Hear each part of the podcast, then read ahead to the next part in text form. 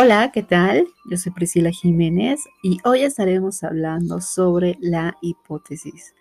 El podcast pasado lo dedicamos a hablar sobre las variables. Es importante conocer primero las variables, esos elementos que van a constituir a nuestro fenómeno de investigación, pero que a su vez nos van a ayudar a formular la hipótesis.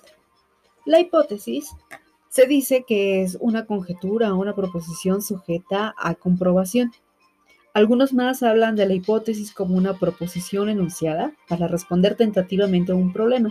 Sin embargo, es importante mencionar que la hipótesis es aquella formulación que se apoya en un sistema de conocimientos organizados y sistematizados que establece una relación entre dos o más variables para explicar los fenómenos que interesan al investigador.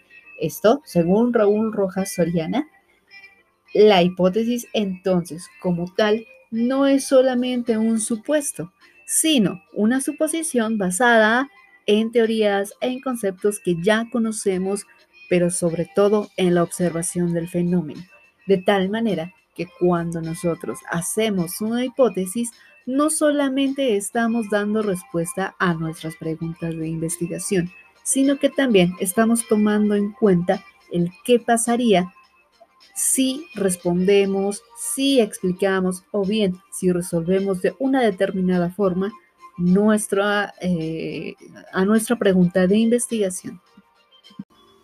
La hipótesis, entonces, nos permite orientar el proceso de investigación. Por tanto, para formular una hipótesis, debes tener presente tu problema de investigación. La hipótesis proporciona una explicación tentativa al fenómeno y ofrece una formulación racional que será comprobable a través del proceso de investigación. Para ello, la hipótesis debe presentar las características que a continuación enlistamos. 1. Debe ser clara y precisa en su redacción. 2. Debe partir de la observación y el planteamiento del problema. 3. Debe establecer relaciones claras con las variables. 5. Debe ser lógica. Y 6. Debe presentar elementos esenciales, como lo son las unidades de observación o de análisis, las variables, los términos lógicos o términos de relación. Estos elementos son los que van a constituir y van a dar fiabilidad a nuestra hipótesis. Se trata de que la hipótesis sea un enunciado breve, sencillo, donde planteemos una explicación posible o bien una solución a la problemática que estamos estableciendo, de tal forma que podamos comprobar esa suposición, esa explicación o bien esa propuesta de solución a la problemática.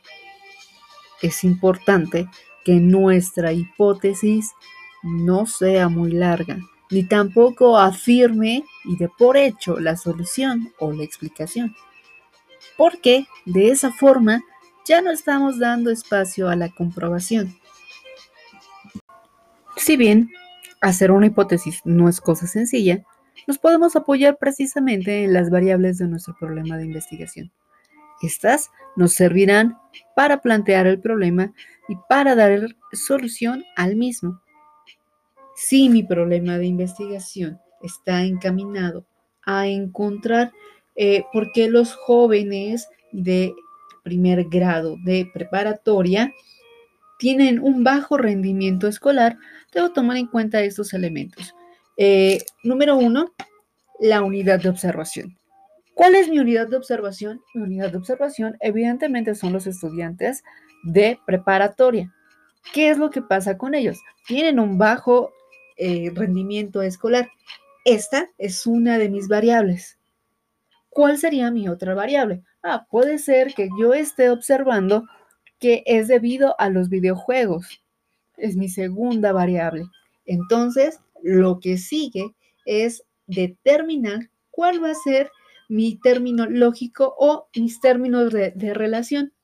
En este sentido, yo podría establecer una hipótesis de que los jóvenes de nivel preparatoria tienen un bajo rendimiento escolar debido a que dan o ocupan muchas horas en videojuegos.